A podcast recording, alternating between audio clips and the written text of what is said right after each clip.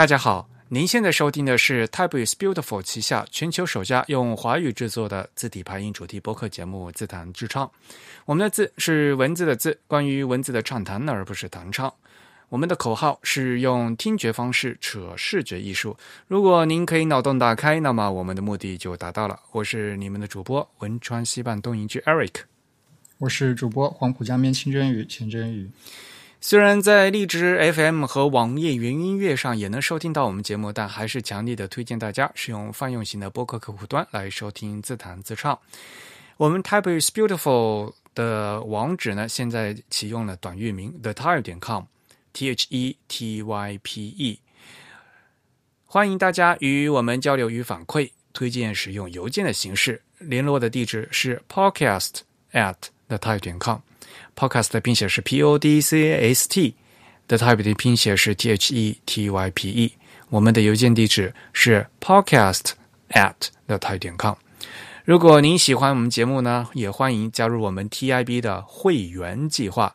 我们的播客只有声音没有图像，但是如果您加入我们 TIB 的会员，您将收到我们每月精心制作的会员通讯。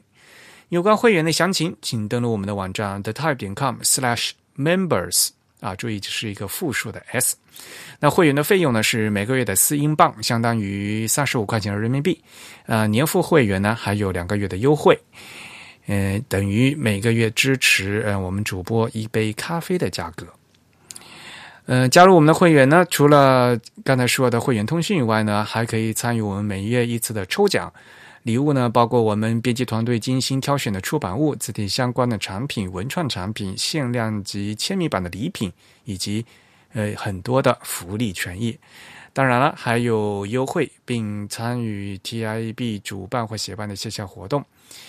当然了，如果你不想被会员计划束缚，只是单纯的捐款呢，我们也是欢迎的。那么，单纯捐款的渠道呢是支付宝，hello at the type 点 com。那我们的账户是 hello at。的太平康，尽管如此，我们还是极力的推荐大家参与我们的会员计划。好了，嗯，今天呢是我们的第一百零二期节目，欢迎大家的收听啊。对了，那天我好在东京又和和那个诺埃尔一起又吃了顿饭。哦，哎，我以前在节目里说过吧，就是那个 Grady Type，我以前前在节目里介绍过他们的那个字体。嗯嗯。Noel 是那个瑞士的设计师，呃，字体设计师。他经常飞来飞去了，他而且也在首尔也有教书，嗯，他也会待很长一段时间呢，会在日本。他很有意思的，他的未婚未婚妻是墨西哥人，但是他们俩认识呢是在东京认识的。哦，哎，他是个什么华裔吗？还是什么？不是，不是，完全没有关系。哦，我我看他的姓，我还以为是个拼音。啊，他的姓挺有意思的，因为他是呃，他是德瑞士，他是德语区嘛，所以他是 Loy，L E U 这个这 E U 在那个德语念 Loy 嘛，嗯嗯，所以当时第一次见面的时候，他很惊讶，就是。呃，我能正确的用德语发出他的姓，嗯，然后他说，你知道吗？就很多人都不会念，然后呢，就把那个 Loy 念成 Liu，，然后就说，这从某种意义上讲，我们还可以当同性，这这扯关系特别好玩。嗯 Greedy Type 是他和另外一位就是叫嗯 Theory 嗯 Black Claim 在二零零九年嗯创办的，嗯。后来呢，呃，他们也个搞一些很多其他的平面设计的东西。呃，Greedy Type 给我最大的印象就是他们那个字体网站，他们自己网站做的特别好。而且呢，因为他们本身也是平面设计师，所以他们做的字体样章，呃，非常非常的漂亮。嗯，他们字体的呃的质量也是非常优秀的，所以呢，也欢迎大家去看。嗯。和万传一样，嗯，在正式节目开始之前呢，还是给大家介绍几条新闻。那么今天一第一条新闻是给大家介绍一下新的那个另欧洲的一个新的字体网站，嗯，应该说就是呃不叫字体网站了，就是卖字体的，因为原来有个字体卖字体的网站呢，叫 Our Type，就是我们的字体。但是呢，这个字体网站关门了啊，嗯、所以呢，现在来了一个新的网站叫 Type By。Type 呢就是字体的 T Y P E，嗯，By 呢是 B Y By Type By 什么什么什么什么，呃，创始者呢是大名鼎鼎的 Fred Smyers，啊、他和 Corina Kotorobai 一起呃兼呃重新呃创办了这个 Type By，嗯。关于 Fred Smyer 先生的话，可能大家比较熟悉的是他大名鼎鼎的那本书叫《Counter Punch》啊，嗯嗯那本书非常好。他是荷兰人，他也在雷丁教书嘛，所以呢，如果在雷丁上那个字体课程的话，就肯定可以，嗯、有 Fred 老师的课。对我是去年在安特卫普参加 A 大派大会的时候啊，嗯、就喷嗯听了他的讲义嘛。因为我原来在节目也说过嘛，因为我之前是读了那个康呃 Counter Punch 那本书，因为那本书是对那个自冲的一个研究嘛，我觉得这个是啊这么细致的研究，所以 Fred 先生应该是一个做学问非常严谨的一个特别认真的一个老先生。但是我后来才发现，他讲演讲是非常风趣幽默的，嗯。然后呢，在 Type By 上面呢，这个新网站上面呢，呃，就有有 Fred，还有很多其他的设计师啦，嗯，以 Fred 为首的 啊，比如说其他设计师还有包括 Thomas Simic，还有 Hendrik Weber 啊，这些都是挺有名的字体设计师，他们的字体呢都在这里卖，嗯。那么关于 Fred 他自己的字体作品的话，呃，其实我们最想推荐的就是那款叫 Halton 啊。其实如果是我们的会员的话呢，在上个月的会刊里面，我们一开始呢也介绍了这个 Halton。嗯 Fred 他自己在《Counter Punch》这本书的第二版的英文版啊，第二版英文版用的就是 Halton 这款字。嗯。嗯。嗯，荷兰派的旧式衬线体啊，呃，而且呢是专门针对内文排版设计啊。当年就一开始呢，这这本这款字呢就用在这本书上，然后后来也不见，也不知道哪哪边能买到啊。然后我们一一直都很担心它是不是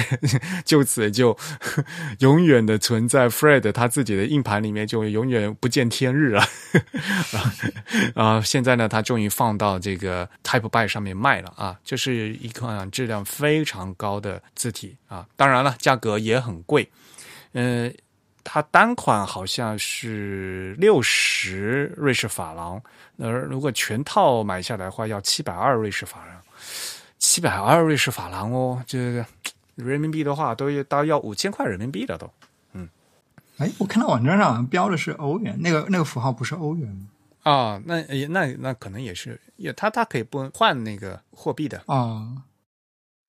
不过说起来，我觉得他们这个网站做的非常迷幻。对，很迷幻，然后那个颜色也是做的很暗黑的，跟那夜店一样，你不觉得？对对对，就是嗯，他好像号称他们这个是一个那种，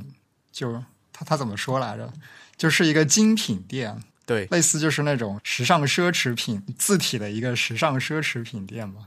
就大家可以去体会一下。我觉得可能比较这个呃风格比较前卫、比较先锋的平面设计师会喜欢他们这个网站。不过里面功能还是非常齐全的嘛。然后像里面的一些什么 OpenType 特性啊，都能直接在 Web 上展示出来嘛。嗯哼所以网站也是很值得去看的啊，就是 typeby 点 com，嗯，大家可以过去看。好，然后另外呢，给大家介绍一下两本杂志吧。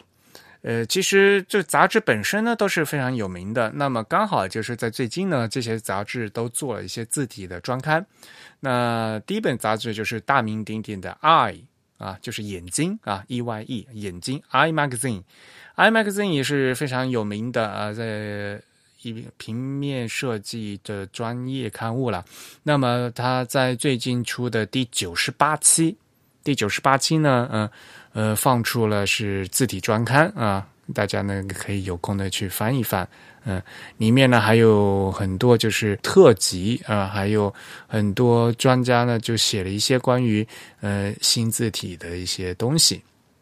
然后另外一本杂志呢是日本的杂志，叫《Design no Higidashi》啊，直接翻译就叫“设计的抽屉”啊。呃，这本杂志非常有名，是因为它一般是给那个书籍设计师和平面设计师呢有很多很多的那个样章和附录。这本书一般来讲，这个杂志它本身呢是很厚一大本，而且呢它会带很多的，就是比如说纸张的附录什么的，这次也不例外啊。而且它这次的特辑的名字是活版和凸版印刷，嗯。因此呢，在里面附了很多，就他从各地呃采访了日本各地的凸，到现在呢还有凸版印刷和活版，就是印刷厂和铸字厂啊。里面呢就给现在的日本的设计师提供一些线索，里面还有很多那个黄页的目录。如果呢想在自己的平面作品或者在用特种的印刷的话，可以到哪些去用？所以我后来才发现，哦，原来在日本到现在还有这么多可以印活版和凸版的地方。嗯，就很多人其实还分不清楚活版和凸版什么区别啊。就是日本说的活版就是活字版，就是签字啊，就真正的就是那个活字印的活字，而凸版的话呢，就是。就就无非是凸，就是那个版面是凸出来的嘛。如果你按这样说的话，就是呃凹版、平板、凸版嘛，那就是就是那种凸版。那现在绝大多数的凸版就是那种已经是那种树脂版了啊，就是材质是树脂的嘛。呃，真正的我们以前说的就是在活字活字时代、签字时代、签字时代，那个签字首先那个字一个字一个字它是活字嘛。而然后，因为它的材质是铅合金嘛，呃，当然不仅是铅了，还有铅锡 T，还有其他的东西，但是它主要是铅嘛。所以呢，铅字印刷呢是凸版印刷的一种，嗯，但是呢不，呃，活，嗯，凸版印刷是更大的一类，呃，而且大家想嘛，以前印书的话，就除了签字以外，还是有图的嘛，呃，如果在一个活。在那个签字活版里面，如果要加插图的话，可能还会有那个插图，往往是新版，嗯，就是用金属的那个锌做的，就重新去去腐蚀，就是刻的啊。所以呢，这个呃，这个做法呢是非常耗时、耗力和花费金属材料的嘛。嗯嗯，那。活版活字印刷的话，那就更不用说了，因为大家也知道，呃，日本也是汉字文化圈嘛，所以呢，如果要要排一个那个活字的东西的话，需要去重新再就会一眼会退到解放解放前了，就是大家还还要跑回去做签字，然后再用签字排了，像假签条就做出来，对吧？在国内的话，现在就很难找到。你即使找到签字，你也很难找到就是好的这个签字师呃排版师傅去把你嗯一个字一个字排好了。就是现在在中国国内的话，那么在日本的话呢，也是非常难难找了。但是还是有那么几家啊，有且仅有那么几家是可以做的。嗯嗯嗯，当然了，现在因为签字是非常难做了，所以呢，呃，很。几乎就不可能，就比如说一整本书都用签字去印了。但是往往现在，比如说像小的什么名片啦、贺卡呀，啊，还是可以用活字印的。有些是真的用活字印的，有些呢就是用假的，就是就就所谓的直接用 Illustrator 做完以后，用那个树脂板，啊，嗯嗯，做成的凸版。然后，而且呢，这这年头。呃，要做凸版印刷，就故意要把做的那个凹凸感特别严重的那种。对对对对，其实这种凸版，国内的大多数的这个印刷厂，它都可以作为一种特殊的印刷工艺来帮你实现。对对对对，但国内缺少的是那种真正还用活字，然后用手工来排的这样一些原始的工艺。嗯，这个肯定就没有了嘛。首先，你活字找的已经没找不全了嘛。嗯，然后也也没有排版师傅的，关键是，对对对，嗯嗯，所以呢，这次这个日本它这个 Designer Hikidashi 的第三十七期啊，呃，就设计的抽屉第三十七期啊，呃，也非常有意思。然后里面有非常非常非常多的那个样本和样章啊，呃，大家可以有兴趣的，大家呢可以去看一看。像这个东西的话，好像对吧？国内嗯，也也是买得到的。你其实想买也是买得到的，嗯，啊是吗？对对对，嗯，好，那么今天的新闻呢，就介绍到这里。我们是不是可以开始讲正题了呀？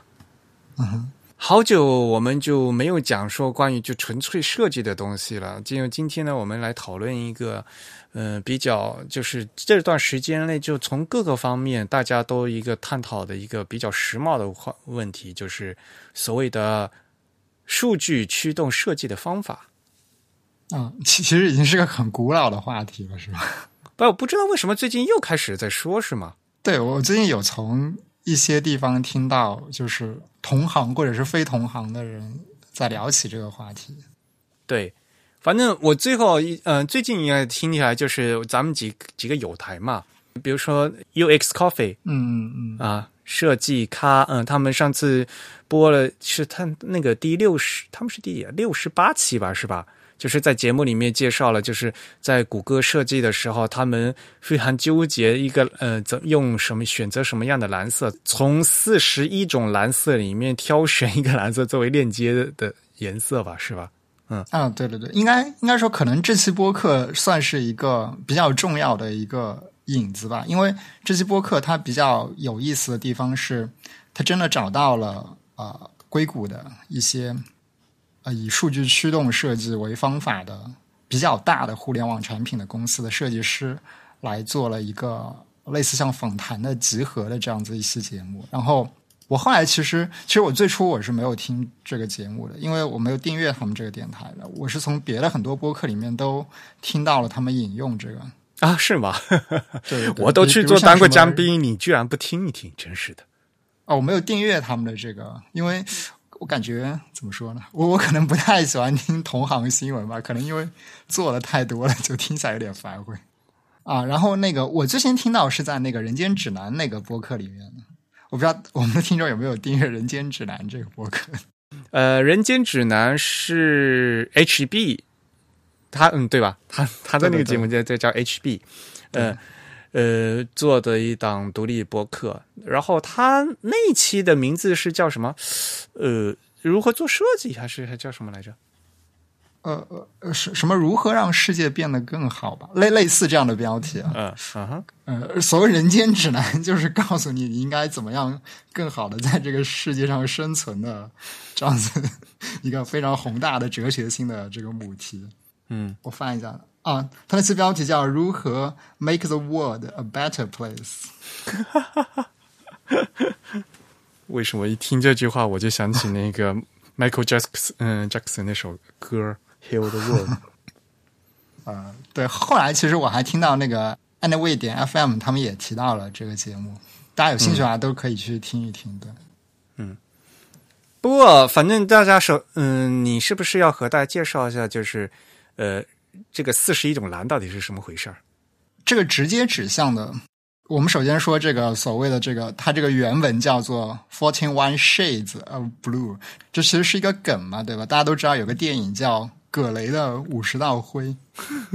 好吧，嗯，哦，五十道阴影不是五十道灰。然后那个国内有一个比较奇怪的翻译，翻译成五十道灰，我不知道这五十度灰吧，对啊，对对对，嗯嗯就明明这是人家的一个姓啊，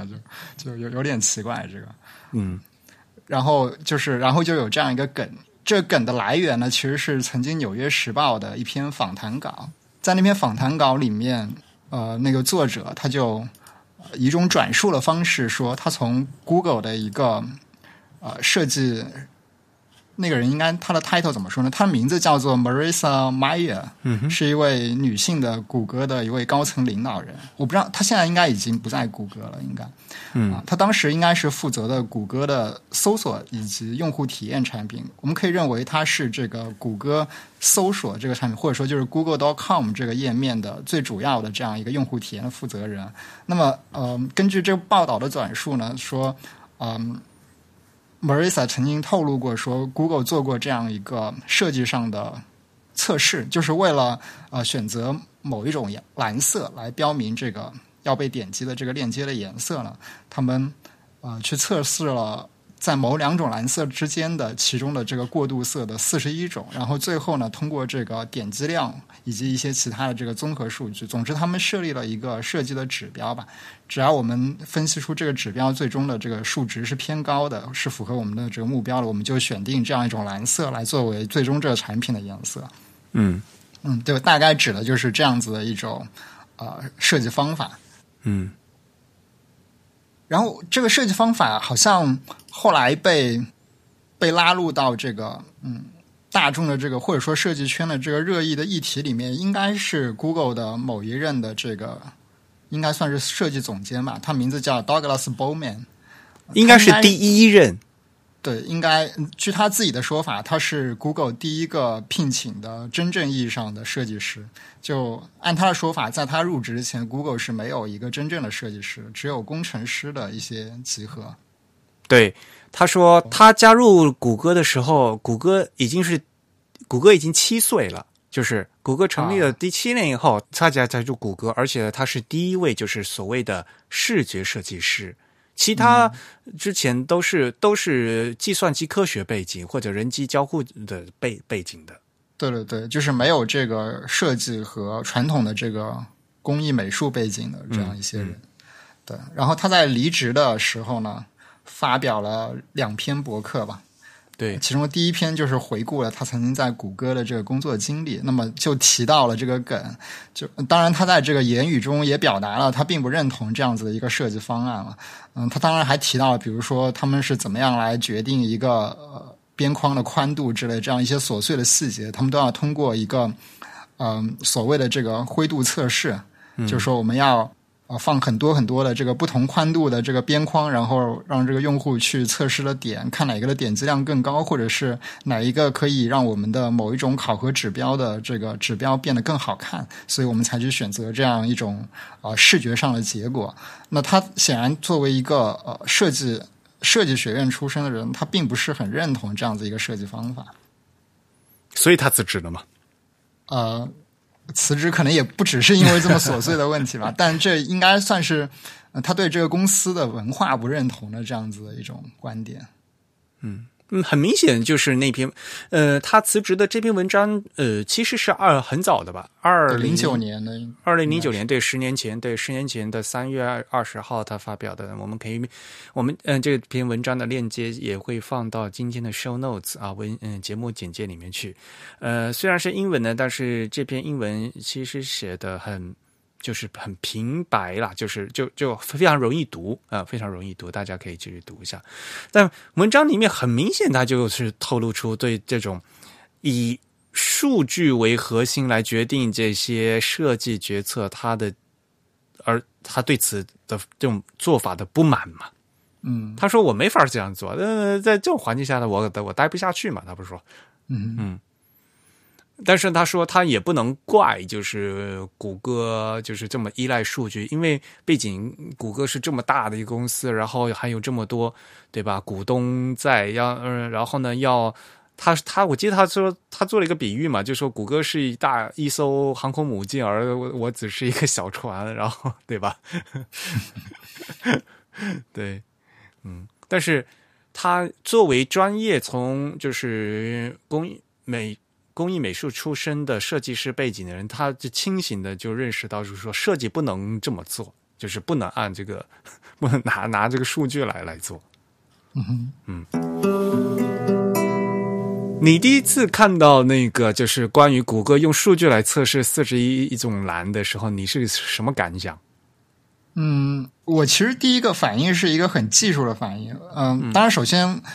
我我不知道这个这个说法究竟。它精确到何种程度啊？就是这个报道的转述，因为这个报道转述很模糊。但如果真的有人选择了两个蓝色之间的这样一个四十一种呃很微小差别的蓝色，通过这样一种呃无论是 A B 测试还是一个灰度的一个投放测试来选择蓝色的话，呃，我我首先是不认同这种方式，因为正像我们上期节目其实提到过。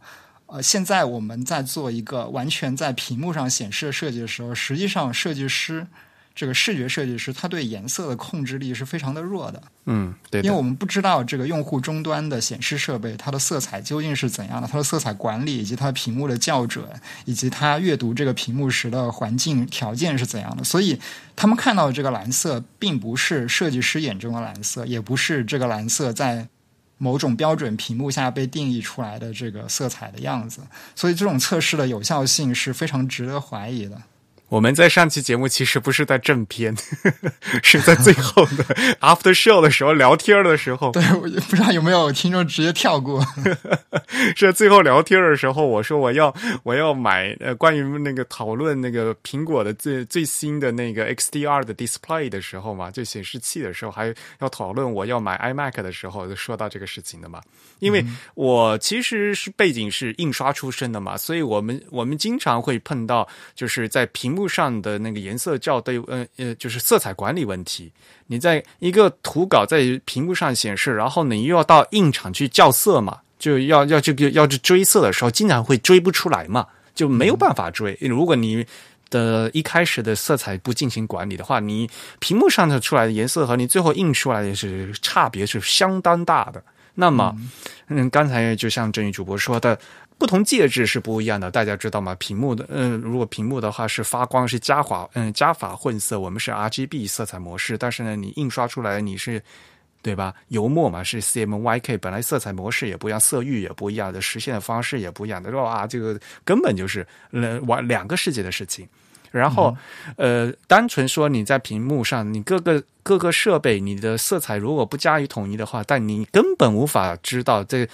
你的用户。用它的那个设备上显示出来的色色彩是什么样子的？嗯，这是第一点。然后第二点就是说，你居然用五所谓的 五十这么多种蓝色，对吧？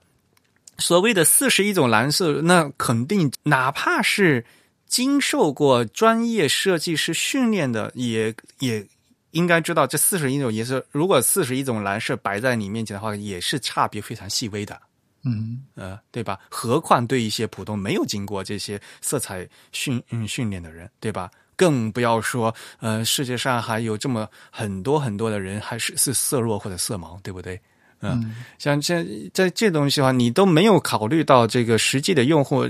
他们根本就没有办法显示出这么四十一种蓝色，你还让他们去选四十一种蓝色，这个根本就是毫无意义和没有逻辑的事情了。嗯。对，然后呃，除开这个技术性的这个疑问之外，其实，呃，作为呃，我本身也是我的工作一部分，也是做这个 UI 设计的。那么，我会觉得。在 UI 设计中，呃，无论你是认为这个 UI 是帮助到用户的，还是说你这个 UI 是实现某种商业目的，是要实现某种商业价值的，那么在这个颜色的选择上，或者说在这个呃颜色的这个微调上，其实它起到的这个决定性作用是非常非常的弱的。颜色更多的时候。只是一种选择而已，而是非常多种的，不只是单个颜色的这个选择，它们叠加起来，最后形成一个完整的产品，能够形成一个完整的可交互的功能的单元的时候，那么这个东西才具有一个可去被衡量它它的这个可用性、它的这个有效性、它在这个商业上的价值的这样子的一个可以被评判的东西。换句话说，就是说，单纯一个颜色色值，其实它是。很可能是不具备这样子一个单独用来测试的，就是它作为一个单独用来测试的单元，它可能过于的琐碎，过于的微小了。哎呀，你做测试的话，你要有指标啊，那个指标对不对的问题啊，我还很想知道它就是它的后面它那个数据是怎么来，这个是数据可靠不可靠嘛，对吧？就 是说到底，如果你单纯看点击率的话，这个什么东西都看点击率的话，那你要设计师干嘛？对不对？呃，你直接就全部都是选，那再再呃让大家去挑，大家觉得好的就是好的，那那你要设计，嗯，这都不要设计师了嘛，对吧？嗯。最关键的是，因为一群工程师，所以呢，他不知道这个好到底我现在选的这个好不好？嗯，他没有这个底细，然后他就觉得他需要一些 evidence，他需要一些证据，然后他才去会走这这样的方式嘛，对不对？嗯。而且这个就是这种所谓的功效主义嘛，对吧？最后的结果是怎么样的，就是怎么样的嘛。嗯然后是自己自己不不不做主意，然后都都都去问客户做调研那啊，当然做客问客户调研这个事情已经是老生常谈的事情了，对不对？像比如说啊呃那个。博客里面也说嘛啊，大家也都知道嘛，对吧？啊，苹果是不做用户调研的，或者怎么怎么样的，对吧？然后谷歌就很想做，嗯、就是特别喜欢数据，做大量的数据调研。那儿更有，呃，最反对做数据调研的这一个经典的例子，就是当年那个福特嘛，对吧？福特汽车的那个福特，福特是去问客户你现在有什么需求呢？嗯，当时没有汽车，你去问客户的话，客户就说我想要一匹更快的马，对不对？那你不要嗯。在一个没有这样的一个那个语境下的话，你有时候你去问嗯客户的话，问问不出什么东西来的。嗯没有，今天呢，因为我们是自弹自唱，是在说字嘛，那我们就不太不太去纠结，就是这个颜色是怎么怎么样了。那么呢，我们今天呢，既然啊、呃要讲到说呃数据推动这个设计嘛，那么根据我我们是讲字，那么我们呢可以谈谈，就是说数据能不能驱动字体设计？嗯，反过来说，就是字体设计里面需不需要这么多的这些数据分析，对不对？不过说实话，呃这个呃，我心里呢是早是早早就就是有答案的，就是说，呃，数据分析是肯定是要的，但是呢，你不能单靠单靠数据分析做决策，嗯这个很，这个是很，嗯，说实话也是老生常谈了，就是跟理论和实践的问题，对不对？嗯，你就不能单靠干巴巴的这个设计理论来去做设计，你还是要靠实践，而且要靠经验，还要靠一些，因为我们知道，呃，在实际的设计，尤其是字体设计，还有我们因为是靠视觉方面的东西的话，还有很多认知心理学的东西，对吧？所以呢，要要要符合人的这些经验啊。所以呢，今天呢，我们就来谈一谈，就是在呃字体具体到字体设计里面，我们呃怎么来看待这个数据和分析的问题。嗯一个很简单的例子就是，比如说，呃，重心。我们在做汉字设计的时候，不是大家都说啊要看重心，对不对？可是一个字的重心在哪里，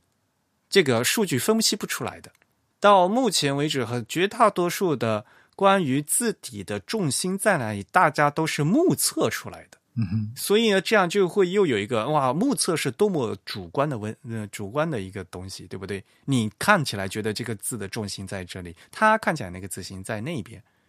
然后我们还在所有的这个汉字字体的设计理论，大家都都觉得啊说啊，嗯，重心很重要，中宫很重要，对吧？可是那你想想，那么我怎么样用数据的方式来形形容，然后来研究，来进行量化这个中宫，来我怎么样来用数理分析的方法来决定重心？仔细来想一想这个问题的话，发现好像都行不通，也没有。对，因为其实设计师他字体设计师他在说这个重心，或者说他在说这个中宫的时候，他的这种描述很可能并不是一组固定的测量指标的聚合。对，对他这个描述可能针对不同的这个 glyph，我们说针对每一个字，针对每一种字的这个间架结构，它都是会产生微妙的变化，这就导致啊、数据驱动的这种设计方法在决定这个数据模型的时候，就没办法去构建这个模型本身。嗯，然后呢，另外一点就是，大家就觉得说，呃，这个字体设计和和和很多就是工艺美术都是一样，就觉得所有的这些设计太过于感性啊，所以呢，大家就觉得应该要多加入一些就是理性的东西啊，大家都。嗯会有这样的一个这种感觉，然后呢，比如说在尤其到现嗯西方现代设嗯现代主义设计之类的，尤其比如说呃当西方的设计的，比如说瑞士设计的时候有网格的时候，大家就突然觉得啊，我有网格多好，网格多厉害啊！在字体设计的时候也是这个样子。在字体设计，因为我们之前非常非常少这样的数据分析，所以大家反而会觉得啊，有嗯数据。如果关于字体设计能做一些数据分析，大家就觉得哇，这个数据很厉害，会有这样的一个把它当这样的一个迷思，然后把它变成一个呃神话的一个过程。但是大家后来就很多人就没有意识到，好，我现在哪怕对这些字体设计，我做了一些数据的研究出来，这个数据拿过来你怎么用，对不对？这个数据表现了什么？好，你知道这些数据以后，你怎么样反过来来指导你的设计？这点才是最重要的嘛，对吧？你要不然的话，你文字设计拿出来的数据啊，我统计出来啊，百分之多少多少的呃汉字的重心都是在呃距离汉字的几何中心都偏移多少多少点啊，哪怕有这样的数据出来，那你在做对于你在做汉字设计有用吗？怎么用？这个才是最重要的东西嘛，对吧？如果你为了做数据而去拿数据，最后就它它还是一些死的数据在那儿，你不能拿来活用，对不对？嗯嗯，所以这个反过来，呃，到后面就说啊，虽然说觉得这个我们需要一些一些理性的一些。非常认真的一些数据分析，但是你拿了这些数据分析后，发现最后好像字体设计根本就不管这些，字体设计还是以啊，他他原先的那些方法在做设计，而且往往做的还更好。然后后来就大家觉得，说实话，这些数据好像也没有太大的用处。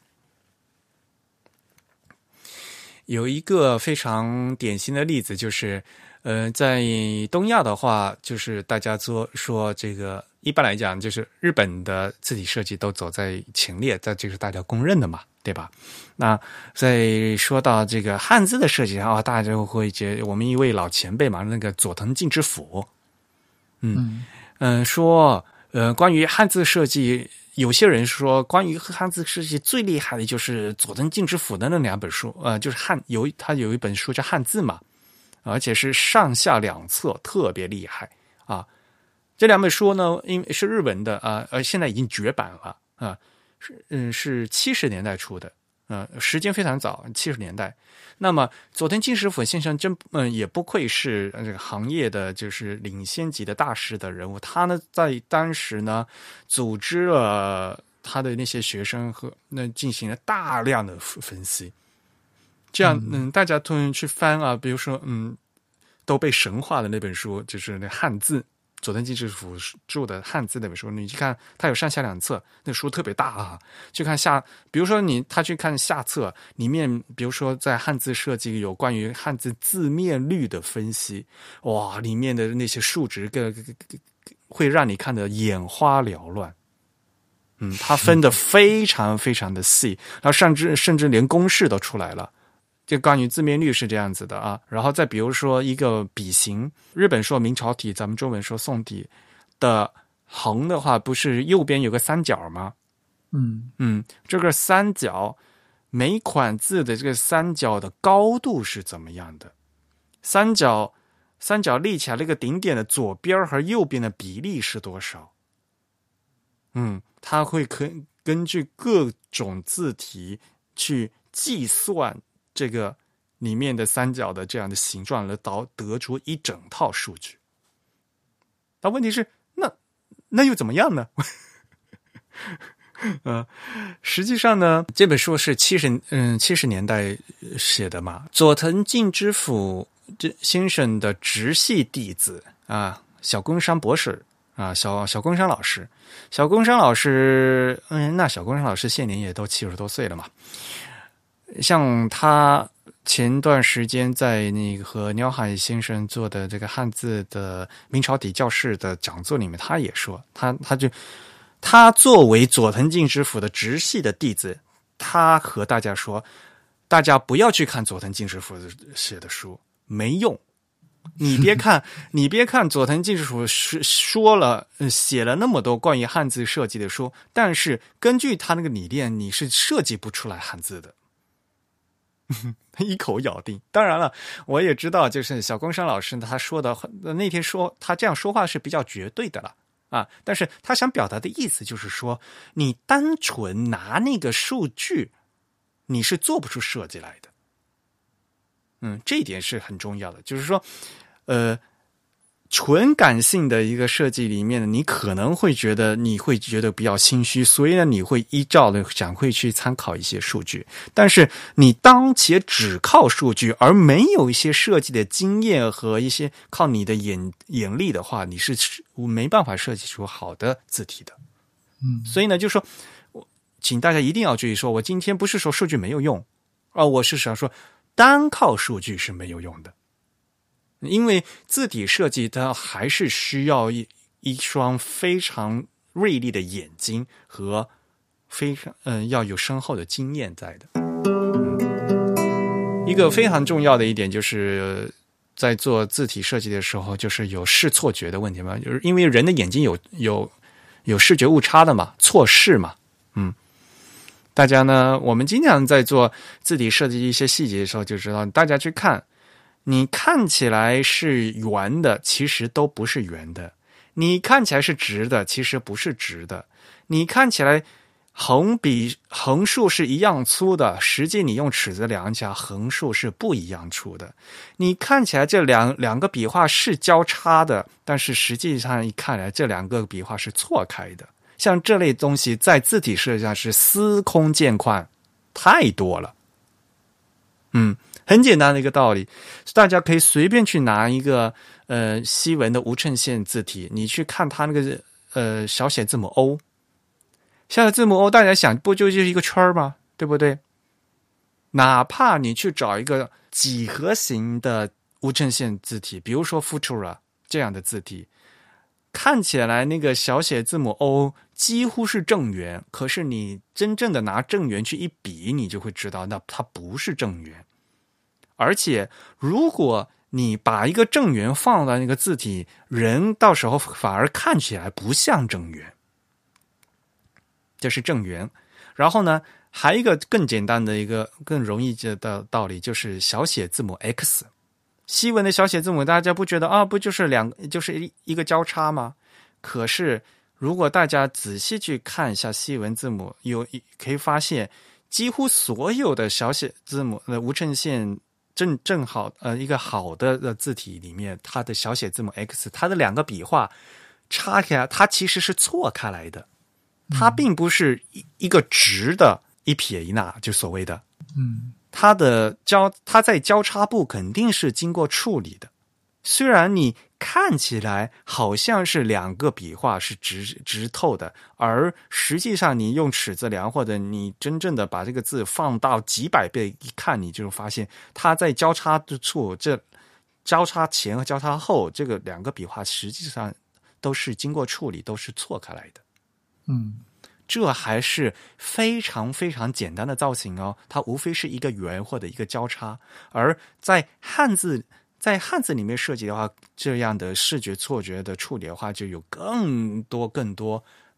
说不出的，呃，有很多很多细节需要处理了。那那如果说一个简单的话，就比如说，呃，田地的田，这个好像我们以前也说过，对不对？嗯嗯，水田的田，对吧？一个口，然后中间一个石，对吧？这样的话，中间就有四个正方形，对吧？如果你是黑体字的话，理论上讲，一个好的黑体字的话，你会发现中间这四个正方形的形状都不是一样大的，它是经过处理。也就是说，这个田中间的一横一竖，它的位置并不是在正中间，它是有稍微偏移的。因为总体来讲的话，就是这个竖呢要稍微靠左边偏一些，这样呢。呃，左边的方，呃，左边小，左边的空要比右边的小。然后一横的话，它肯定不是放在这一横的几何中心，水平的几何中心，它肯定会稍微上偏一些。嗯，因为人看到的视觉的重心和真正的正呃几何中心肯定是偏的。人看到的视觉重心，往往一般来讲啊，这个肯定是统计统计来讲的，个别人的个别的看法可能不算。大多数人来讲，看到的视觉的重心肯定是这个东西几何中心的偏上偏左。大家可以试啊，可以试，比如说你画一个呃，你拿一张正方，你随便拿一张纸，就四方形的纸，你眼睛先看一下，觉得。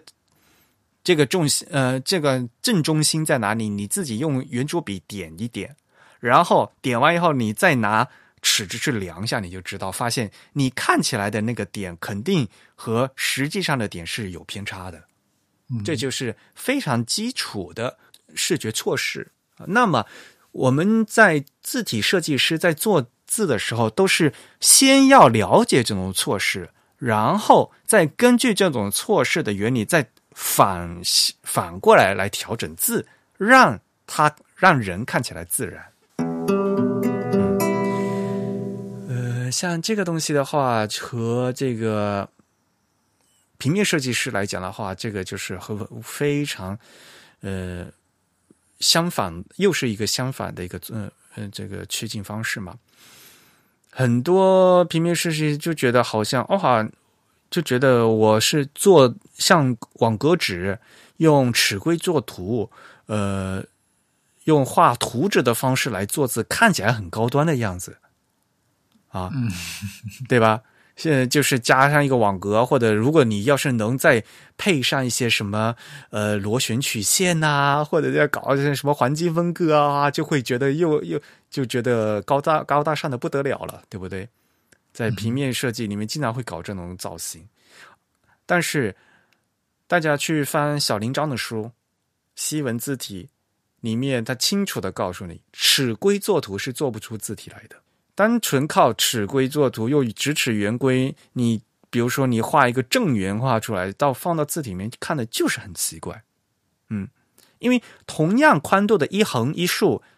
如果物理上的实际一横一竖。是同样宽度的话，肯定，呃，看起来横会横会偏细，竖会偏粗的。嗯，所以如果你要让人看起来是一样的话，你画的时候，你反过来你要画的不一样粗。对，其实这一点我觉得啊，虽然我们总是这样去吐槽那些，嗯，用几何。用绝对的这个数学几何的方式来做字体设计的作品，像一个平面设计师作品。但其实，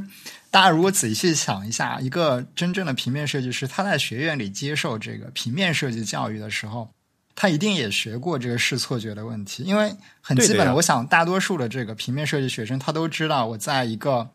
纸面上，如果要做一个上下居中的。一个东西，那我肯定要放在这个中线偏上一点的位置，这都是一个非常基本的这个平面布局的原理。那这个原理套用到字体设计上，很多时候也是相通的，或者说甚至是直接成立的。但之所以平面设计师，呃，有一些平面设计师他可能做字体的时候，他想当然的就去取了这个几何中心，就是因为他将这个呃字体中的一些。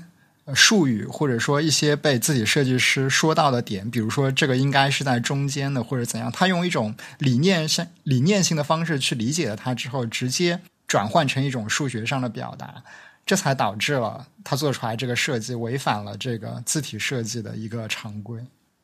所以我在说话的时候，经常要分享是，就是所谓的视觉中心和几何中心嘛，对吧？嗯，那可能我们在说到啊，你给它放到中间就可以了。就是人看的是，那你放到中间是真正的几何中间呢？这种几何中心还是视觉中心呢？对不对？这些东西的话，就是我们如果对双方都是字体设计师的话啊，你给他摆到中心，双方都都都知道的啊。都，而且我们在做的时候，我们在做字的时候，我们不会用尺子去量的。这关键是，嗯，对吧？所以就说刚才就讲的，呃，你去，你然后你根据我这自己设计师做出来的东西，你去量，你量出来这个数据，你再倒回来，能不能活用这个数据的问题嘛？对吧？你真正的如果去量出来这个数据，这这这这倒翻回来的话。这个可能没有办法用。说实话，对，就一般来说，我们可以说有这样一个现象，或者说有这样一种原理在那边，它可能并不是一个很严密的像数学公式一样的东西，但是我们经常发现这样子的一个原理，就是说，呃，我们可以分析出一些好的作品，它往往有这样那样的一些数学规律，或者是一些几何上的规则。但是反过来，拥有这样几何规则、拥有这样符合这样数学规律的作品，它未必就是一个好的作品。最经典的就是我们之之前看到网上经常嘲讽那些用黄金分割来衡量一个图片是不是布局美观的这样子一个东西，对吧？就我们发现，而且往往都能套上。对对对，我们发现所有不管好作品、烂作品，你用这个分割都可以把它分割出来。然后呢，还有一点就是，越是越是没有经验的人，就越想用数据。嗯，我想像最最开始的，像我们刚才说的，谷歌说的四十一种蓝色，就是因为他们没有经验，所以呢，他们就想用数据的方式来弥补他们的不足。嗯，但是有些东西啊，就是这个数据要。要通过有经验的人来去做，才能得才能发挥这个数据的价值。那你拿你拿了奇怪的数据的话，你又没有经验，你去生搬硬套的话，肯定是做不出好东西来的。嗯，像小林张先生，他为什么要在书上一开始一开篇他就说直尺圆规做不出好字体？那是因为。很多人觉看的很多就所谓的以前老的那些图纸啊，都是放在那个网格纸里面的那个字体嘛。嗯，有一个设有一个设计好的字母，然后放在那个网格网格里面，然后让让人去复写嘛，对不对？嗯，让让人以为说好像这个字是从网格里面画出来的，不是，恰恰相反。首先是有那个字，他设计好了那个字了。然后为了复制的方便而打上了网格，嗯，大家还记得吗？就以前就是还没有电脑时代的时候，没有就要做缩放的时候，一个很很重要的一个缩放方式就是打网格嘛，嗯，对吧？然后呢，你通过这个网格的参考线，呃，比如说你要把一个小一个图放大放大五倍。那么你就先在原来的图打，那打上网格，然后呢，你再放大五倍的网格，一格一格的放大的话，这样子的话就比较精确嘛。嗯，所以呢，往往大家经常会看到这个图纸啊，有网格，好像看似很精密，它是先有的字，然后才有网格，为了复制才去打网格的，而不是说这个字根据这个网格而画出来的。嗯。这个字是在网格之前已经画好的，后面的人为了复制这个这个字，为了拿呃借用了网格这样一个工具，网格只是工具，我们说过很多遍，网格只是工具，网格只是参考线，有网格并不说明这个东西就好到哪里去，好像我用了网格就多厉害一样。网格永远都是一个工具，网你用的好，网格就好；你用的不好，它它你做的东西肯定也还是不行。对，其实这个现象在 logo 设计里也有啊。我们看到，在那个计算机工具还不那么普及的时代，对呀，一个 logo 定稿了之后，都要分解成一些比较规则的几何图形，来把这个 logo 的轮廓给它描述出来。对的呀，对。然后渐渐的，我们发现近年在这个数码制图如此方便的时代，居然有很多人推崇，就是整个 logo 就是用一堆几何图形的方式把它生成出来的，就这其实是一种逆向操作了。就我们不评论这种逆向操作它是不是合理，它是不是可取，它可能可以作为一种生成图案的方式，但是，嗯，你已经失去了原来这个网格这些几何辅助线的一个意义了，你的用法完全跟它不是一回事，就是本末倒置了，就是对对对。当然，那当年没有电脑的时候，我们还会用那个曲线尺。对对对，大家知道曲线尺是什么东西吗？就是一一坨圆圆 各种弧线的东西，对吧？其实曲线尺很难用的，你没有经验的话，你没有办法用好。就是因为我当我要画一个曲线的时候，你要找到曲线尺合适的部位去套嘛。嗯嗯。要不然的话，你发现这个曲线还是不平滑。嗯那当你徒手要画图的时候，啊，所以呢，就是说，呃，曲线尺是个工具，但是你要会用。你不会用的话，你即使有曲线尺，你画出来的曲线还是不平滑的。嗯说到那个画曲线的问题，呃，如果听众朋友面，嗯、听众朋友有画图标的话，也知道啊，就是我记得，呃，iOS 在就是变成 iOS 七突然变成扁平的时候，它不是那个图标的那个格式变了嘛？就是后来好多设计师发现，诶，它那个圆角圆角矩形变了，就是不是普通的圆角矩形。这个问题才是这个问题，其实对于我们字体设计师来说是一个非常司空见惯的东西。嗯就是因为如果普通的圆角矩形，你在一个直线，然后你在个圆弧，呃，它是取一段圆弧，然后直接加切线，对吧？一个圆弧和对九十度圆弧直接加曲线的话，在那个拐角的地方肯定是一个疙瘩，嗯看起来肯定不平。所以呢，这会涉及到曲率的问题嘛，对吧？嗯曲率、曲率、曲率嘛，对吧？一下子，因为你直线的曲，你，直线的曲率是零啊，嗯对吧？你一下子原来你弧线是有曲的，一下子曲率变成零，那它肯定是看起来就是一个疙瘩。所以呢，怎么样要画出一个合适的曲线，让让它个曲在让它看起来平滑？嗯嗯，像这些东西的话，呃，其实，在工业，嗯、在说实话都是原理，对不对？非常非常基础的东西，啊、其实，在工普通的工业设计里面，啊、还有在我们字体设计里面，我们像我们去拉贝塞尔曲线的时候，肯定也不会这样去拉的呀，要么跟这边肯定也也都是有疙瘩的，对不对？当当然，你是想要你是要让它平滑，是故意想那疙瘩，那是另外一回事了，对吧？嗯，但是这些原理你是要知道的，嗯，然后这些原理的话呢，就并不是说啊，你要单看什么数据你就能看出来的东西。嗯嗯所以啊，呃，说到底啊，这这些东西，我经常和那个我的朋友就就讲说，像比如说大家也知道我是学日语出生的嘛，就是大家也都都在学英语，大家都多多少少都有一些学语言的经验嘛。那么学语言里面，肯定大家多多少少都要接触到语法的，但是学语言不能不学语法，但是只靠语法的话，大家总会想到哦，总是有语法的例外，有一条语法规则就肯定会有语法的例外，因为语言是自然的语言啊，自然语言里面语语法永远都是后先有语言，后来才结总结出来的语法。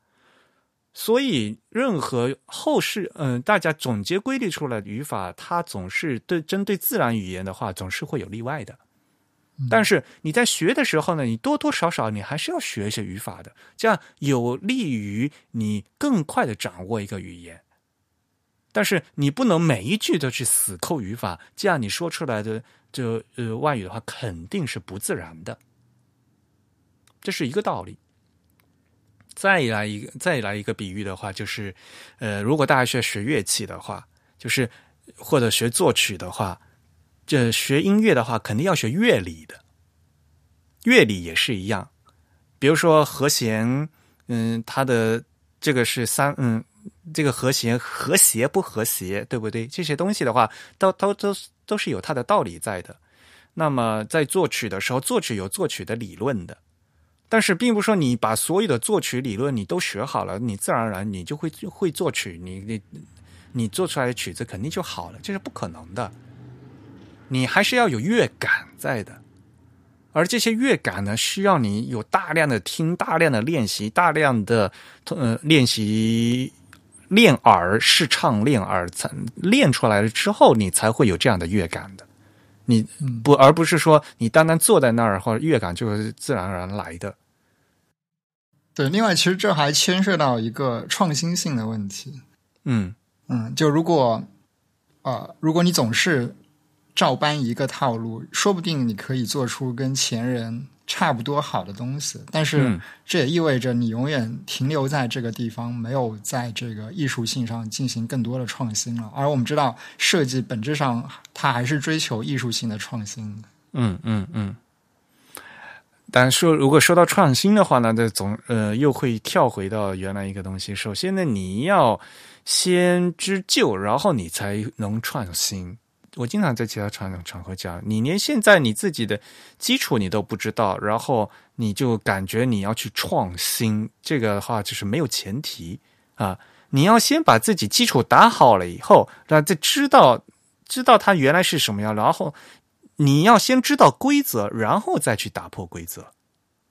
如果你连规则都不知道，你要先学规则。你连规则都不知道就去打，就去开始乱打破，你这是那那个叫乱做。这个东西的话，像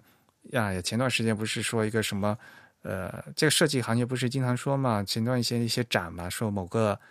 日本的设计师吧是丑的设计嘛，对不对？可是你仔细去看一下，他是经过很正规的美术专业学院出身的，你去看他设计，其实是非常设，就是非常的精细的。然后他在那些基础上做出了所谓的看起来的丑的设计，嗯嗯，这个东西的话，呃，这一样的嘛。你拿个毕加索的油画，呃，人家人做的那么抽象，嗯、那个抽象画，你说哇，你你画的都不像，这这这这不是这不是一个尺度上的事情，就是，嗯嗯。但是大家也知道，毕加索以前他之前他在是他在画抽他做后世那么好那么多的抽象画作品之前，他以前做的素描，他做的作品是他的功底是打的多么的好，嗯。大家也可以去搜一下，就是毕加索在做抽象画之前，他的那些早期作品，大家去看一下就知道。嗯，当然这个，嗯，这可能跟我们的字体设计还稍微有点远，因为我们知道，呃，艺术发展到现代主义的时候，呃，他们在追求的所谓的创新，已经跟传统艺术、跟古希腊艺术、跟古罗马的艺术，甚至。跟稍微后来一点，在中世纪之前的艺术的所谓的这个传统美学已经有所不同了，因为他们在更多的追求观念上的东西，而非传统的那些已经被琢磨特非常透的形式上的东西了。但我们今天看这个字体的设计，或者说大多数用来给普通人正常阅读，用在一些常规的，无论是商业设计还是另外一些啊、呃、我们常见的给普通人使用的这个。物件上的设计的字体来说，它主要的在形式上的这个审美的角度，其实是一个相对来说比较保守。我们可以用“保守”这个词来形容它，就是说，我们的这个美学的审美的品味，这个审美的方式，并没有发生翻天覆地的变化。而且，我们在设计新的字体的时候，在设计一些新的给普通的读者读的字体的时候，我们也并没有必要，或者说甚至是不可能在这个形式上去追求一个翻天覆地的变化。也许在各种的设计当中，我们的字体设计是往往可能是最保守，而且呢，就是脚步最慢的，因为你不可能去改字。嗯，就是你像汉字的几千年的字还是这样的字，你可以在它上面加上不同的风格，但是字还必须是要这个字。你设计出来的这个字要必须要让大家认读的出来，认得出是这个字，要不然的话。哪怕一些美术字的作品，对吧？如果你这个字，你的设计的以后就太脱于嗯，太过于有个性的话，发大家都认不出这个字的话，可能就没有办法达到它的功能了嘛。对对对，换句话说，字体其实是追求这个所谓的英文里有个词叫 utility 的，它是追求这个实用实用性的，而非在这个观念上去追求什么样的创新。嗯。一旦一旦你在观念上创新，你可能就不是在做一个实用的字体，你可能在做一些艺术上的实验，我们就会这样去理解它。嗯，那实验性的作品的话，你还不如你去去做书法创作更好，我觉得就是。啊，对对对，它可能就变成一种书法了。对 对，书法是求变的。你在在书法创作的时候，尤其是现代书法的话，它可能有非常非常多的可能性，对不对？嗯、但是在字体设计上面，尤其。嗯，尤其在这狭义的这个字体设计上面，完全的是嗯，就就没有办法做这种东西的。好吧，那我差不多就有这么嗯，就这么多。你还有什么要补充的吗？嗯，也没什么了吧。嗯，不过我想，我想就是简单的总结一下，就是说，我们虽然今天这个节目的开篇我们提到了一个数据去驱动设计的这样子的一个话题，但实际上，我们反观到我们今天讨论字体设计里面那些跟数据或者跟数值有关的设计方法，我们可以看到。其实我们并没有用那些数值化的东西来驱动字体设计，我们只是把一些数值的规律、一些数值的参考标准当做是一个设计的约束，或者说甚至只是一个设计的辅助，甚至只是像一把尺子一样摆在我们这个图纸的旁边的这样一种东西。我们我们不能简单的说我们在用数据去驱动我们的字体设计。我们在今天，我们更多的时候还只是在用一些数值的规律来辅助我们的字体设计，来约束我们的字体设计。反正我们还是这个原则，就是数据这永远都是一个辅助，而它不可能来主驱动力来推动设计。对对对，但是嗯，我觉得可能大家也可以不要太过于。排斥这个所谓的这个设计驱动的方法，对我们知道设计驱动在今天呢，特别是在互联网行业，可能被说的比较多，而且它往往给很多这个啊工艺美术背景的这个设计师带来很多这个负面的印象。但是我们也要知道，其实，在今天我们在谈论设计的时候，我们在谈论艺术，或者是在谈论工程，或者甚至在谈论科学这样的东西的时候，我们已经没有办法将它们完全的剥离开了。在这个方面，其实我比较推荐大家去看这个 MIT 媒体实验室他们主办的一个呃公开的学术期刊，这个期刊叫做 Journal of Design and Science。我们稍后会把这个链接呢放到这个 show notes 里面。他们这个期刊的第一期，他们这个期刊是完全公开的，就是你不需要付费，你就可以直接看到他们的教授以及相关的学者写的这个论文。那么他们在这个嗯第一期里面，他们讨论的其实就是一个关于设计、关于科学、关于艺术、关于工程这样几个领域，他们在今天的这个现状，他们是怎样的一种相互的关系？呃，其中有一个有一个学者，他就他就画了一个图示来解读这个东西。他把这个东西形容成，他说他借用了一个生物学中的一个东西，叫做克雷布斯循环。我不知道。我们高中有没有学这个东西？也 就所谓的这人体中的三羧酸循环了。他把这个艺术、科学、工程和设计这四个领域啊，比拟成这个他们之间相互的关系和他们的状态，比拟成这样一种循环的状态。然后他写了一个简短的论文来阐释我们怎么样去理解这几个方面，他们之间相互勾连、相互交融。而且他给这个东西起了一个名字，就是说，他认为我们当今的这个时代是一个。纠缠态的时代，他借用了一个量子物理的这个术语，就是这个量子纠缠态的这个纠缠态。他认为，我们今天我们的设计和我们的科学，换句话说，如果放到我们我们今天节目这个话题，就是说，我们这个数据驱动的方法和我们这个设计的方式，他们可能是一个相互纠缠在一起，没办法呃分清你我，没办法。一样一样分开来，可能像一锅汤一样相互的连接在一起的这样一种方法。我们今天的这个设计的学生，他可能不得不在学校的时候就去学习一些科学性的方法，去分析、去衡量他这个设计是否合理。但同时，他也不可能去背叛他原来的那些工艺美术的传统的训练和基础。对的，这张图是二零一六年 Neri Oxman 画的，对吧？然后这篇文章呢，呃，是因为是那个 MIT 实验室嘛，这篇文章呢是伊藤穰一写的啊。伊藤穰一他他自己是呃呃日本出生的了，那他现在呢是 MIT 的媒体实验室的主管啊，所以这篇文章的话是二嗯二零一七年发布的嘛，对吧？但是这个他他是作为这个第一期论文的这个封面文章的作者发了这个，然后他其中引用了这个。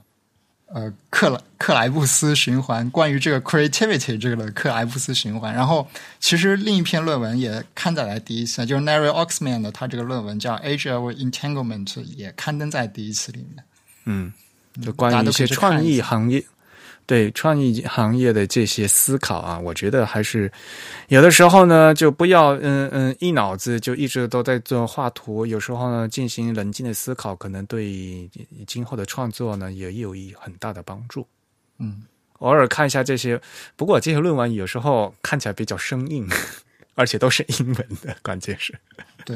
啊，对，我我可以教大家一个看这种论文的方式。如果大家觉得自己的英文不是那么的流畅，你们可以把这个英文的段落直接复制粘贴到这个 Google Translate 里面，然后直接看这个机器翻译的中文结果。如果你觉得有哪个地方的语句读不通，你可以再对照这个英文，你其实是很容易理解它的。嗯，因为这些论文其实他们这个语言结构都是比较简单的，就他们用的这个语法结构都是比较平实的，所以机器翻译的结果还是比较容易懂的。就是论文，呃，论文的话还是相对来比较嗯好懂的，文学性的东西就很复杂了，对不对？嗯但是论文翻相对来讲的话，翻字机器翻译的的精度还是相对会好一点的，嗯。呃，但是当然了，呃，我还是刚才那句话，并不是说数据完全没有用，而且反过来，关于汉字的这个研究数据啊，还根本的不够。嗯很多的东西，我们应该去怎么样去量化和量化的研究汉字的字形设计啊，这里面还有很多很长的路要走啊。在七十年代，其实佐藤金之辅的给已经做出了非常多的尝试，然后呢，在里面呢有很多值得参考的一些数据啊。那么那是日本人做的东西，呃，那么针对我们中国的现代的，比如说现行的规范汉字啊，嗯，笔画的数量呢都都是不一样的，结构也发生了变化。那么根据这样，用一些什么样的指标、什么样的参呃参数去做一些研究，其实对于设呃汉字设计类的这些量化性研究，到现在还是远远不够的。对对，而且其实我就我所知，今天对这个字体，无论是汉字还是西文字体，它的这个计算机辅助设计，或者说是那种自动生成的设计，其实也有了这个新的研究的进展和方向。因为我们知道，其实今天大家看到，呃，有一种研究已经相对比较有结果了，就是所谓的对这个传统的这个美术作品的这个图像的再现。比如说，我们经常看到前段时间网上发布出来，就是你用一个软件可以帮你生成出一幅像毕加索画出来的油画的那种感觉的东西。我们知道，就是现在的这个人工智能，它对这个图像的识别以及再次的学习和生成的方式，已经不像是我们传统的用一些几何的参考线，或者单纯用这个色彩的色值来对它们进行一个简单的分析。它是更多的考虑了各种各样的参量之间相互连接、相互作用的这样一个关系。所以，其实我们的字体、我们的文字有没有可能通过更深入的这样子各种各样的变量的之间的相互的这个互相连接的作用来分析它在这个呃模式识别上的问题，它在这个计算机能否辅助我们设计的这样一个问题上，说不定也可以找到更多新的这样子的方法。嗯，像这些深度学习呀、机器学习这些东西的话，它还是有很多呀很长的路要走的。对，嗯也最关键一点就是现在很多这些呃基于图像生成的这个东西的话，它是生成的是位图，然后、对，然后再根据的位图再进行轮廓化，这样的话可能就是呃对于矢量我们针对实实作型的这种矢量性的文字的话，可能精度还不大够啊。目前是这样子，但是我我们也相信啊，这个技术的发展是非常快的啊。在以后呢，肯定还会有不断的有新的技术在进行呃改进。嗯，好吧，那么今天就聊到这里。好。行，你收个尾呗。好，那我们今天的节目就到这里结束。如果大家对我们有什么意见或者是反馈，或者想跟我们联络，都可以来信给我们。我们的邮件地址是 podcast at the type 点 com，p o d c a s t at t h e t y p 一点 c o m。同时呢，大家也可以在社交网站上找到我们。我们在 Twitter、在新浪微博以及在微信上的 ID 都是 the type t h e t y p e。在 Facebook 上搜索 Type is Beautiful 也可以找到我们。本期节目由 Eric 和振宇主持，呃，是由 Eric 在 Mac OS 上剪辑制作完成的。感谢大家的收听，我们下次节目再见，拜拜。拜拜。